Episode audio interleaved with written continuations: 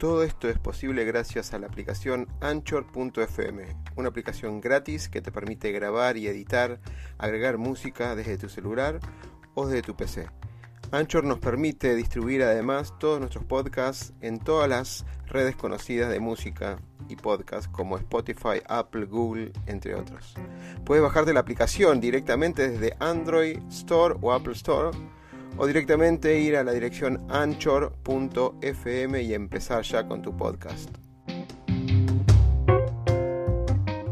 El miedo a equivocarnos nos inmoviliza, nos aleja del éxito. El miedo a lo nuevo nos limita, nos quita oportunidades de crecer. Pretender resultados diferentes haciendo siempre lo mismo es una locura. Aprender a ser diferentes Aprender a hacer innovando es un desafío. Nuestra pasión nos moviliza a ilimitados desafíos. Y de eso se trata Negodocio. De lograr el éxito con pasión. Ahora sí, Bárbara, ¿cómo estás? No, sabía, sabías ni, ni, del video ni nada, porque esto es nuevo de la última vez que nos encontramos. No, no sabía nada de eso. Está, muy bien. y creo que tiene mucho sentido, especialmente en ese contexto. empezamos hace, con ese video, para vos, bueno, que no conocés, el 2014 hacíamos un programa en radio en vivo, viste que ahora se empezaron a abrir un poco las puertas, ¿no? Para reconectar. Eh, y ese era el programa, ese era la, digamos, una locutora lo había armado en su momento y hoy los chicos hicieron toda una compaginación de ideas y imágenes como para hablar de este negocio, miedos, éxitos y pasión, eso que nos moviliza. ¿Cómo estás, Bárbara, de tanto tiempo, estos meses? Estoy, estoy muy bien. La verdad que después que pasó la pandemia, por lo menos en mi cabeza ya pasó, eh, es como empezar a vivir de, nuevo. Si me, preguntas, lo que me quedé de la pandemia es que realmente tenemos que aprovechar el tiempo porque es el recurso más valioso que tenemos. Entonces estoy súper bien. Totalmente, totalmente. Mira, yo voy a poner simplemente, siempre pongo, eh, ya te conocen igualmente las veces anteriores, pero pongo tu, LinkedIn como para si te quieren contactar y demás. Eh, el recurso, eh, el tiempo es el único recurso que tenemos por todos por igual, ¿no? De alguna manera. Quizás de alguna manera otros tienen conocimiento, dinero y demás, pero el tiempo es el que tenemos sin importar las castas, los géneros y las razas y las religiones, tenemos, como digo siempre, yo tengo un, libro que leí en su momento que se llama 1440 minutos, que son los minutos que tenemos en el día. Totalmente. El tema es cómo lo aprovechamos, ¿no? Exactamente eso. Creo que eso tiene mucho que ver con la felicidad. Últimamente estoy pensando filosóficamente hablando, ¿no? De el tiempo y la felicidad. Me encanta esa pregunta. ¿Me, puedo quedar ahí antes de ir a la parte de el liderazgo y lo que sos súper experta? ¿Cómo se mide la felicidad? Uy, ese tenés que preguntar a un filósofo, yo no sé. Pero, ¿cómo me digo? Para, para, mí es que cuando despertás eh, y sentís que estás en paz y en armonía con el universo, ¿sí? Y, que, y que ves que que tenés temas para solucionar y que tus problemas no son nada más lo que temas para solucionar. Entonces es como incluso un cambio de, mirada, de mindset, ¿no? De, cómo, cómo miras las cosas que te presentan adelante. Puedes mirar que, bueno, tengo mil cosas, todos, ¿no? mil, mil cosas para resolver, pero puedo mirarlos como una oportunidad.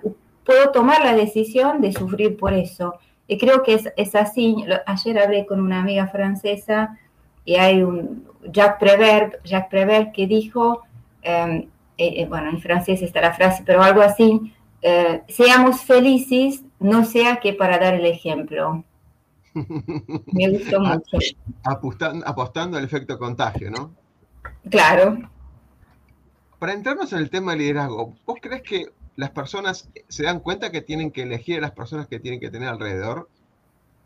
Es decir, uno es, de alguna manera, las personas con que se rodea. A veces uno es líder y lo ponen ahí en la organización, a veces uno, eh, en el afán de crearse, es un ser social, o sea que de alguna manera se crea en la sociedad que elige estar, pero a veces no somos conscientes que somos capaces de elegir ese grupo, ese, ese equipo o esa organización. ¿Crees que es importante el darse cuenta de elegir con quién quiero estar? Es para mí una condición sine qua non, o sea, es la base. Y creo que usaste una frase que robaste, es la conciencia. En, en, en, mi observación, ¿no? Yo trabajo con líderes, muchos directivos, muchos presidentes. La gran diferencia aquellos o aquellas que tienen conciencia sobre sus limitaciones sobre su forma de ser y que no, no tienen miedo de complementarse con personas que son distintas, ¿sí? Porque ahí vamos, pero un líder no es una figura solo que va con la bandera y, la tropa viene atrás, y, es, es, una persona que tiene que armar un equipo, que, esos equipos, ese equipo tienen que armar equipos para abajo. Y y la, la, base del equipo exitoso es tener perfiles que se complementan, que son diferentes. Por eso que no es tan fácil de trabajar en un equipo donde la gente es distinto, ¿no? Si vos sos mi líder y vos sos el opuesto de mí, primero probablemente nos vamos a nos irritar mutuamente, pero mal. O sea, nos vamos a llevar mal, porque es la naturaleza de la relación humana entre personas, hasta que en un punto vos normalmente tengas la conciencia, tendrías que tener un poco más que yo, si estoy en tu equipo, que mira, bueno, esta chica, ¿qué, tiene que puede ayudarme a ser mejor o más eficiente en mi trabajo? Y ahí las cosas cambian, pero viene de la conciencia. De, de, entender que, que nadie es, todo y nadie es perfecto y para poder ser exitoso necesito armar ese núcleo donde cada uno tenga su, su, especialidad, ¿no? Cuando trabajamos, cuando hablamos de los equipos, hablamos de roles, ¿no? ¿Cuál es el rol preferencial tuyo, el mío y cómo eso se complementa? Y después hablamos de diferentes um, etapas de crecimiento de un equipo, donde las peleas, ¿no?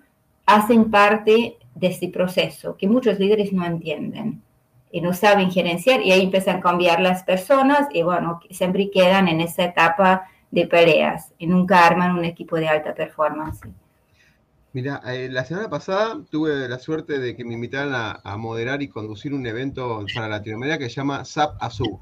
ASU es la asociación de usuarios de SAP y donde se combinan gente, líderes de diferentes ramos, no de tecnología, sino de negocios, y está muy alineado a lo que decís. Y el presidente ASU dijo, este es un año muy importante donde se tiene que entender el liderazgo. Lo que pasa que cuando uno lo escucha así rápido, dice, liderazgo otra vez lo mismo. El responsable del equipo para que las cosas se hagan, que se obtengan los resultados. Pero vos en un artículo, hace poquito, y por eso la invitación sobre todo, siempre tenés temas así como, como de mucho color para, para discutir y analizar, me encanta hablarlo con vos, que es adaptarse al cambio. De hecho, habíamos tocado un tema el año pasado que era no solamente la inteligencia del IQ, o sea, inteligencia cognitiva, o de la razón, el EQ, que es Emotional eh, Intelligence, que es la parte de emocional, eh, que hay un montón de libros, ¿no? Esto de racionalmente de liderazgo emocional y demás, sino que apareció un nuevo indicador, el AQ, AQ, que es la inteligencia de adaptarse al cambio. Y vos trajiste a colación la semana pasada o la otra esto, que los nuevos liderazgos está impulsado por la capacidad de adaptarse al cambio. Esto de, ok, está cambiando, circunstancias que cambian, equipos que tengo que liderar para adaptarse a, los cambios de resultados, a los cambios de meta, etcétera. ¿Por qué no explicás cuál es tu mirada de vos que dijiste, de, que vos desarrollaste esto de que es adaptarse al cambio? ¿Qué es el cambio este que estás viendo vos eh, que está ocurriendo hoy en día? Que es distinto a lo que pasaba hace cinco años atrás, totalmente, ¿no? Bien. Em, bueno, voy a intentar hacer un resumen. Eh, primero, el cambio... mucho que, está pasando ahora es, un cambio tan rápido que, que, nunca, eh, que, esa rapidez nunca fue, fue experimentado o visto, ¿no?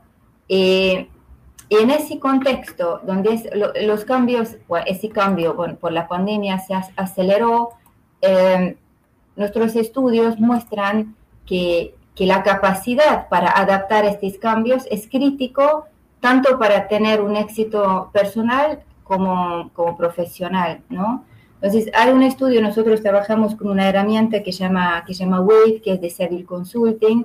Entonces, ellos hicieron un, gran estudio de, varias eh, miles de personas, eh, bueno, teniendo los datos, y encontraron que las organizaciones de forma general están buscando cada vez más personas que tienen la capacidad de, que son confortables con la complejidad, que tienen resiliencia emocional, que son capaces de vivir eh, eh, eh, en ambigüedad en contextos que no son claras, que son ágiles, que son adaptables y que, que tienen esa energía que llamamos en inglés grit. Es como esa energía, esa dinámica de dentro que te empuja para adelante, mismo si no hay nadie para atrás para, con un, bastón de, de pegarte, ¿viste? Entonces, a partir de ese estudio, pues a partir de esta constatación, ellos empezaron a trabajar en, el con, en, la definición, bueno, ¿qué significa? ¿Cómo podemos eventualmente medir, no? Y salieron con una noción que se llama resiliencia y agilidad, ¿no? Entonces, es, em, es una, una forma de, agilidad que es robusta y puede ser mantenida por un, un tiempo largo, ¿no? Dentro de las organizaciones, y eh, que son básicamente las, los componentes eh, de, esta, de este concepto, ¿no? Entonces, básicamente son cuatro grandes áreas. Uno es em, estar conectado, ¿no? Entonces, eh, mantener las conexiones, y esto hoy por hoy en el networking y todo que es online es primordial Después, cómo la persona eh, tiene la capacidad de, enfrentar los cambios, ¿no? Entonces, enfrentar los cambios de forma positiva, eh, mantener su postura, mismo cuando es en una situación que no era previsto. que porque, la, porque la positividad, ¿no? Porque si piensas también eh, en personas, y seguramente tienes amigos que son por naturaleza personas positivas, eh, y es mucho más fácil y en estar alrededor de estas personas, es como más alegre lo que estar con, con algunos que son naturalmente quizás más pesimistas, ¿no? Los dos tienen obviamente el lado positivo y negativo, pero bajo ese concepto de adaptarse a los cambios, cuanto más un líder consiga ser positivo, cuanto más consigue contagiar con esa, con esa positividad del equipo, ¿no? Obviamente eso no, no significa, tiene que mantenerse la, mirada crítica, no ser positivo porque ser positivo, ¿no? Es tener la base analítica atrás. Te voy a, hacer, una, pregunta esto porque me ha pasado en otros equipos, pero quiero, quiero que cierres la idea para, para no, interrumpirte. Bueno, si quieres, eh, como quieras. Si, no, explico rápido los, los cuatro elementos y volvemos a... Bueno, después encontrar las nuevas formas de trabajo, ¿viste? Porque lo que pasa también, que eso tiene un poco la conexión de algo, lo que escribí algún tiempo atrás, es cómo cuestionas los antiguos patrones, ¿no? Porque normalmente nosotros, seres humanos, utilizamos creo que 5% de nuestra capacidad eh, en, el cerebro eh, para solucionar de forma novedosa o encontrar algo distinto. 95% es piloto automático. Solo que si cambio que es tan acelerado, necesita personas que empiezan a pensar afuera del conocido o afuera del seguro o afuera de los procesos que funcionaron hasta ahora, porque clarísimamente un montón de cosas que funcionan hasta ahora no va a funcionar de aquí adelante, ¿no? Incluso un buen ejemplo, las empresas que no pudieran poner sus operaciones muy rápido online, hoy, hoy están, tienen mucha dificultad, ¿no? Eh, y no solamente tener estas nuevas direcciones, también esperamos de un líder que eso transforme en planes ejecutables, ¿no? Para poder entregar el resultado, ¿no? Entonces no es suficiente ser visionario, porque ser visionario es buenísimo si es un emprendedor, pero un emprendedor rarísimas veces es la persona que lleva la empresa más adelante para, para, para, para una organización eficiente, ¿no? Con mucha gente, ¿no? Eh, y, el, cuarto elemento es mantener la energía, mantener ese dinamismo, eh, aprovechar las oportunidades y ayudar a los equipos también focalizarse en, esos objetivos. Entonces, creo que me, gustó ese concepto porque son, son cuatro elementos que son mensurables. Entonces, incluso estamos trabajando en un proyecto con, con una aseguradora en, en, el nivel regional, donde ellos pidieron que una parte del informe lo quieren saber justamente eso, de dónde estas personas que ellos ven como potenciales para el futuro tienen más fortaleza o eventualmente más dificultad en ese concepto de resiliencia y agilidad para poder armar planes de desarrollo eh, individualizado, personalizado para cada uno, ¿no? Porque eso, eso que, que está va, va, a seguir, no sabemos cuál va a ser el próximo cambio, pero lo que sabemos que sí o sí los líderes van a, es, es una parte súper importante que tal vez antes no era tan, tan obvio, ¿no? Totalmente. Eh, Bárbara, súper interesante en, en el, sentido de que sabemos que la, la, adaptabilidad a los cambios, las tecnologías que se involucran y van a cambiar los procesos o de alguna manera van a cambiar los modelos de negocio, eso va a persistir, va a estar en forma constante y presente, sobre todo con un montón de herramientas que están sucediendo. Creo que es lo que no va a cambiar es que va a haber un cambio constante. Totalmente de acuerdo con lo que, con lo que dijiste y los líderes tienen que estar preparados para eso, con agilidad, colaboración, eh, manejar equipos en la oficina o fuera de ella o en cualquier parte del mundo, totalmente de acuerdo.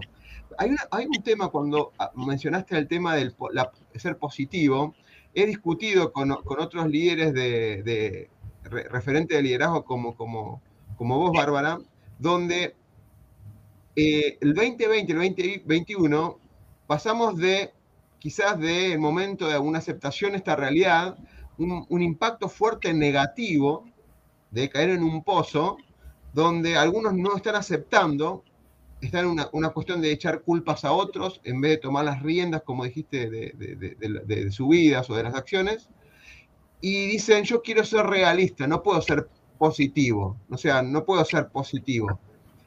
¿Por qué no andamos un poco eso? Porque positivo no es decir, ah, la vida no es eso, la vida es color de rosa, siempre vamos por... No, es el líder que busca una solución siempre. Pero tampoco es, es obtuso de que si las cosas no funcionan, frenar y decir, muchachos, muchachas, equipo, no podemos seguir así.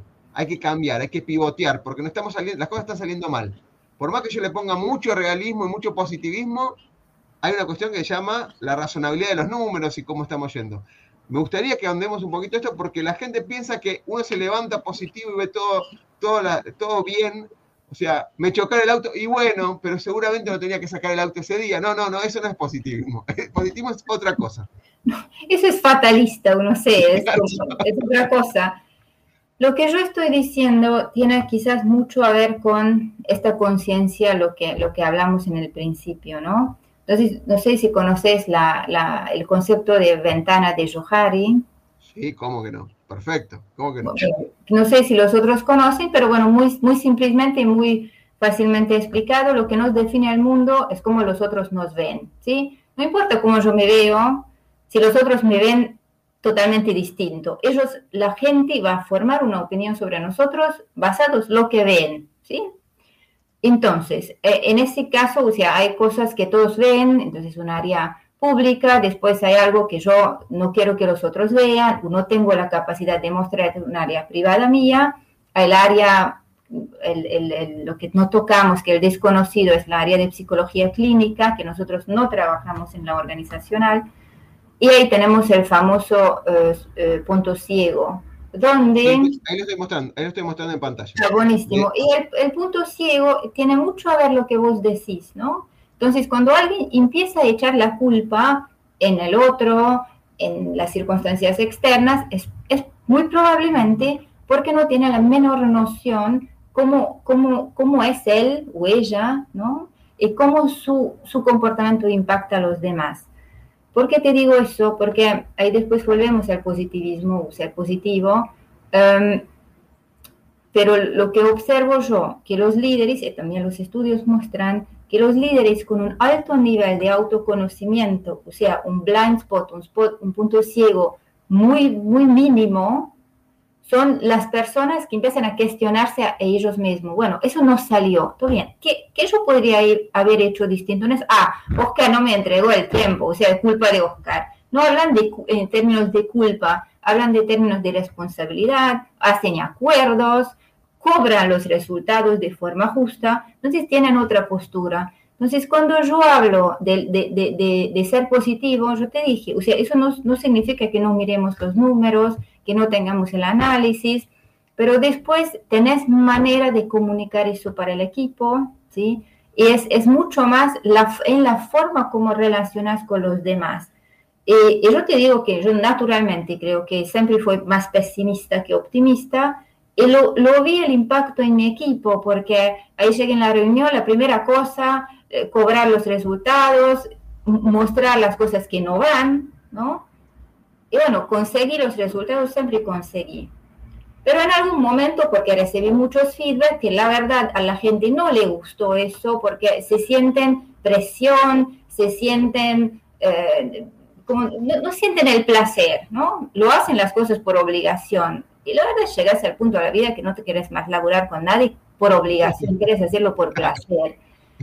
bueno, esos feedbacks a mí me ayudaron que, que, algo que para mí era un blind spot, yo no, sabía que era, entre comillas, pesimista, pensaba que es la manera de ser, porque así que vi de mis padres, porque la exigencia alta, etcétera, pero si la gente no le gusta, tenía que escucharlo, ¿no?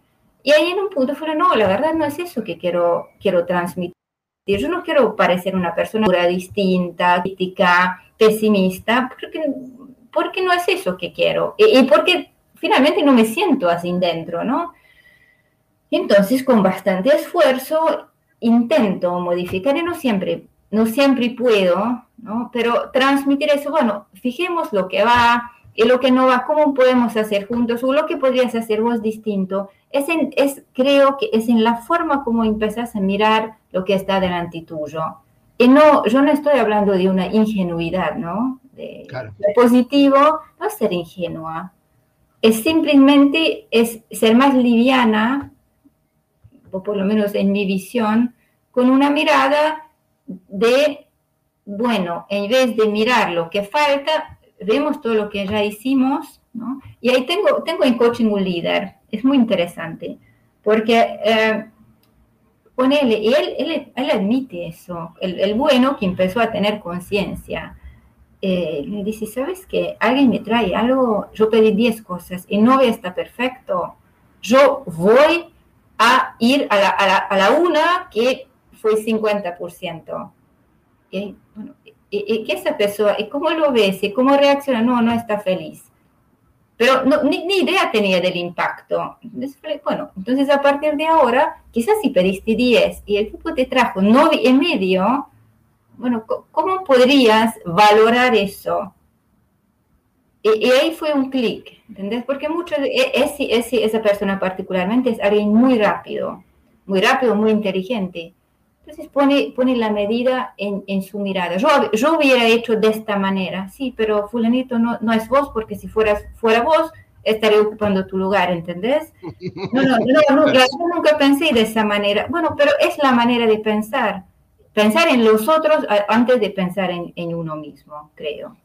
Cómo se valora mucho la escasez, ¿no? O sea, lo que falta y no se valora lo que se hizo o lo que se tiene, ¿no? Como dijiste. ¿Viste? Eh, eh, eh, creo que es eso. El ser positivo es, valorar un poco más las cosas que van. Porque eso que al final de cuentas vos querés gente motivada, querés gente que se levanta con, con ganas de venir a trabajar y no solo es un pasatiempo para ganar la plata para pagar las cuentas, creo yo. Totalmente. Sí, es, a ver, si solamente es el dinero, digamos, gustaría mucho eh, la motivación tiene que ir por, otro lado. Siempre lo hablamos la otra vez, que era que tengan un propósito, que tengan una visión compartida de alguna manera. Me, te voy a hacer una pregunta cuando hablabas de, hablamos de proporcionar liderazgo, esta nueva conducción, el tema de la resiliencia y demás, y hablaste de conducir a la organización al éxito, ¿no? Y hablabas mucho de transparencia en este artículo en particular, y recaigo en algo. Muchas veces no es claro, como el ejemplo, ¿no? O sea, yo te pedí 10 pero me diste 9,5 o 9,50. Pero, para, o sea, te hice 9,50. O sea, quizás no, no, fue claro en, tema de cómo medir las metas o las metas en sí. Muchas veces, a veces la, la parte estratégica tira ideales filosóficos de lo que se quiere lograr y no son temas concretos. toma el líder a su equipo y toma ese, ese, algo, ese gris sin definir. ¿Cómo vos ves que hoy los líderes deberían conducir estos, estas organizaciones o estos equipos hacia el éxito? Mira, para mí es la comunicación que es clave. Este, eso empieza que cuando alguien entra en una organización, alinear las expectativas y alinearlo bien. Bueno, Oscar, ¿vos qué querés? Eh, yo quiero tac, tac, tac, tac. Bueno, yo quiero todo bien, todo eso, más no sé cuánto. Es aceptable para vos empezar a negociar, eh, porque normalmente, fíjate, una persona entra y más o menos sabe lo que esperan. Y no hay tanto alineamiento. Yo, yo vi, no hay, no hay tanto tiempo, una, una situación en un cliente que entró un, director eh, que vino de una empresa nacional, es una empresa internacional, y hasta alinearon las cosas. Pero para mí no se alinearon suficientemente bien, que esta persona se siente confortable o se siente seguro, pues empezó a trabajar demasiado y, encontró una realidad que, bueno, en una empresa nacional vos no tenés stakeholders externos, aquí tenía que lidiar con, con extranjeros y de repente se perdió en todo eso y pidió las cuentas después de 10 meses. Entonces imagínate el tiempo y la plata perdida en todo eso porque no fue alineada originalmente las expectativas, no, no fueron hechos los acuerdos. ¿Qué son los acuerdos? Mira, yo espero de vos esta cosa, ¿qué pasa si no me das? Eh, eh, porque son normalmente la comunicación clara, no es solo yo te digo lo que quiero decir, es asegurarme lo que vos entendiste. Y bueno, yo, yo viste como es muy interesante porque yo te, te, conté antes de empezar que yo bailo tango, ¿no? Yo puedo ir en cualquier milonga, en cualquier parte del mundo y no hablar una palabra de, esta, de, esta, de, de la otra persona y podemos bailar perfectamente en armonía un tango, ¿sí? Porque primero es, la, ya sabemos que 75% de la comunicación no pasa por las palabras, pero cuando entiendes ese concepto que hay algo que tiene a ver con, poner, vos bailas y, y, vos me das un señal y yo interpreto eso de forma correcta, para mí eso es la comunicación. Muchas veces cuando ponemos las palabras en el medio, las cosas empiezan a salir mal. Porque, viste, aquí viene, viene de mí, viene puramente de la intención y vos entendés esa intención y reaccionás. Pero cuando hablamos, hablar es, es algo muy, muy complicada porque muy poquísimas veces eh, verificamos lo que vos entendiste, lo que yo quería decir. ¿Entendés? Bueno, usando el ejemplo del tango, hay una música, ahí está la música que marca el ritmo. De alguna manera estamos con un, mismo objetivo, acompañar esa música que ambos escuchamos.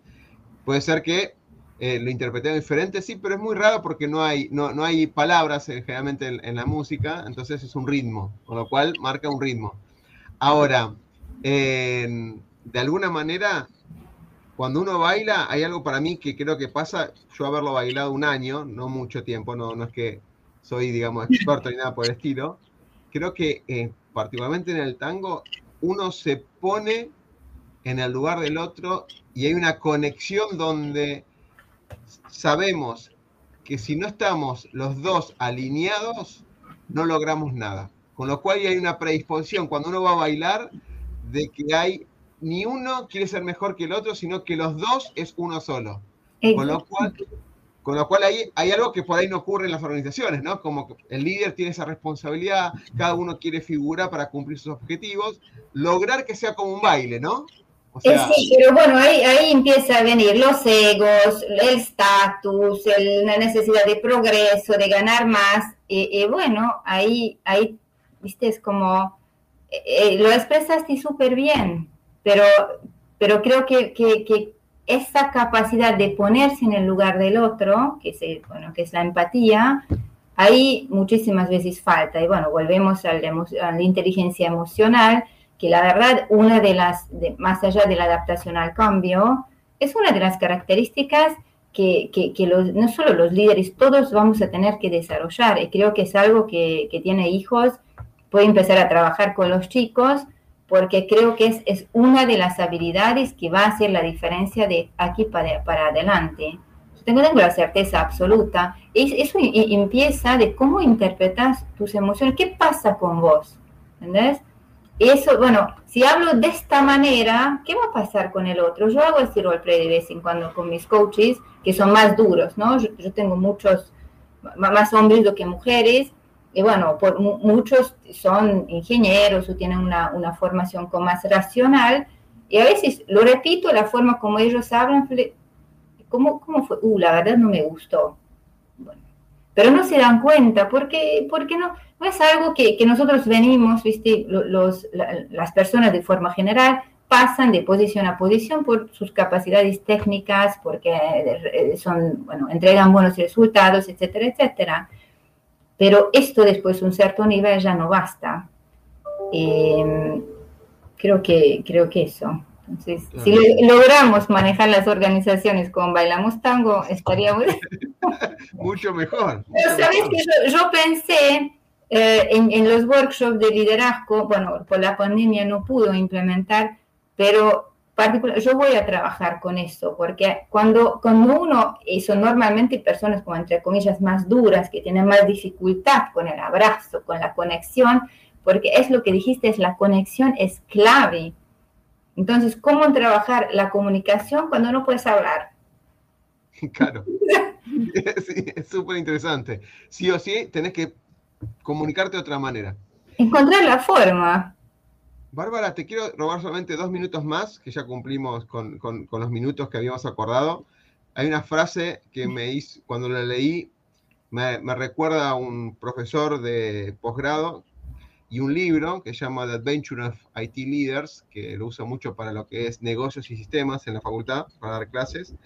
Y dice, vos pusiste lo siguiente, el mejor líder no lo sabe todo, sino que ayuda a construir los lazos verdaderos y perdurables. Y a mí me había enseñado es, cuando vos entras a una organización, lo primero que tenés que saber es lo que no sabes. O sea, lo entras a la organización y es lo primero, en tus primeros 90 días o 100 días como famosos, entras ahí, lo primero que tenés que saber qué es lo que no sabes, sobre todo cuando lideras equipos técnicos, que me toca mucho a mí liderar equipos de, con, con referentes de tecnología. Uno no va a saber técnicamente lo de ciberseguridad al detalle, nunca va a saber la parte técnica tecnológica, entonces lo primero que tenés que saber es lo que no sabes, como para decir, esto no lo sé, pero yo tengo a alguien que lo sé, sé y cómo manejarlo. Por eso me gusta esto, dice construir lazos verdaderos y perdurables. ¿Qué, significa esto, eh, Bárbara, cuando lo escribiste? Es que cuando escribí estaba pensando particularmente en, un líder que acompaño hace mucho. Es, es, una persona espectacular, me gusta mucho trabajar con él, pero es un líder técnico, ¿sí? Es un líder más profesional, calidad, entrega, todo lo que quieres trasladaron a otra, a otra unidad, incluso para prepararlo para hacer el próximo, o entre uno de los potenciales CEOs en, una compañía muy grande. Y de repente, por la primera vez en su vida, está en un lugar que no sabe nada, que no entiende, que no, y no, sabe, no sabes la angustia que tiene. Y lo, lo, yo le dije, mira, eh, aquí no va a funcionar lo que funcionó en la otra área, donde sos un, un expert renomado internacionalmente, porque no tenés el tiempo. Sencillamente es la, la, área más grande de la, de la, organización, él no tiene el conocimiento técnico. Yo dije, o, o empezás a construir estos lazos con, a través de la confianza, de la transparencia, con las personas que te rodean, bueno, podemos medir si son las personas que pueden entregar lo que necesitas pero si no vas a poder, porque él, tiene un perfil quizás tal vez más desconfiado, un poco más, más distante, que, que él, siempre está, él siempre sabía todo. Entonces de repente empezó a entender y le cuesta un montón. Pero eso se, empieza con la confianza. ¿Cómo confiar en el otro? Es tan básico. Uh, Viste, en los equipos hablamos de la seguridad psicológica cómo crear un equipo donde la gente te puede decir lo que piensa sin, sin tener el miedo de la retaliación o que algún, alguna cosa va a venir atrás. Eso significa que estás en lugar donde sentís seguro hacer vos mismo y bueno, decir cosas que, bueno, eventualmente sale un, boludez, perdón que te diga así, que no importa, no importa, no, y nadie te va a retar por eso, o que no, no consigues entregar algo en el plazo, en el plazo y no te vienen a gritar Para mí esos son los lazos, donde empiezas a conectarte con el otro ser humano. El tema es que en las organizaciones, obviamente, ese otro ser humano no, no puede ser solo un, bueno, es, es una persona súper macanuda, no, tiene que ser muy, muy bueno en lo que hace. ¿Ves? Para mí es, es eso, ¿eh? Mira, qué, lindo, qué, lindo, qué, lindo, proceso de coaching ese, Bárbara, ¿eh? porque cuando uno tiene el poder del conocimiento y es líder técnico, vienen todos a vos como si fueras un experto en el tema. Cuando te sacan de ese lugar y te ponen en un lugar que vos no tenés ese poder y vos lideraste siempre desde el conocimiento, el liderar desde la incertidumbre, que es un proceso natural en estos tiempos de cualquier líder, digamos, de cualquier empresario, qué lindo proceso de aprendizaje que tiene esa persona, o esa mujer o ese hombre, no sé si es un hombre o una mujer, no importa, eh, pero qué lindo proceso de aprendizaje porque va a aprender un montón, va a aprender un montón como si hubiera tenido los primeros cinco años de vida, digamos. Sí, pero sabes que la base de eso, de una cierta manera, es la humildad. Poner tu, ego al lado y decir, mira, no lo sé, no lo sé, anda a pedir a fulanito que sabe. Eh, este no es un lugar confortable para la mayoría, porque no es un lugar que conocemos, porque nosotros fuimos, fuimos criados, por lo menos nuestra generación, eh, en la organización, ¿no? En, que si no sabes, bueno, no, no vales nada. Y eso, eso está cambiando. Es reconocer, bueno, no lo sé, no pasa nada. Y, tiene un lado liberador. Cuando finalmente, porque cuando lo pregunto, pero realmente vos sabés todo, no. Entonces, ¿cuál es la, la dificultad de reconocerlo, no? Y hay una cosa más que, que dijiste en el, en, el, en el, tango, ¿no? Eh, vuelvo a este ejemplo porque para ilustrar. A veces encontrás personas egoístas en el tango, ¿no? Te viene a sacar un tipo y parece que está manejando un colectivo. ¿sí? es, otro lado, pero podría haber sido un perro, una muñeca, un, cualquier cosa, porque es un objeto, la persona narcísicamente está solo preocupado por los espejos que están en el salón, es un desastre, o sea, no hay ninguna conexión. Entonces, ahí sí, volvemos a la organización, eh, es, tiene mucho a ver con, con el ego, ¿no? O sea, es quiero construir algo con alguien, o yo quiero figurar, realmente bailan mal, o sea, piensan que bailan bien, y nosotras, obviamente, ya sabemos, no hay forma que una vez te saquen nunca más en la vida, porque y todavía me miras para abajo y no te dejas llevar, porque después te duele el cuerpo, porque, porque vos sos un objeto. ¿Entendés? Y, en las organizaciones la vez lo mismo. Entonces, si, si, si, busca, buscaríamos esta conexión, poniendo un poco al lado nuestro ego, desde la humildad, de, de quiero aprender, vengo aquí con un, una forma de pensar que es de aprendiz, no sé si hablamos sobre eso la última vez, que nuestro mindset de forma general es ser, nos juzgamos, ¿viste?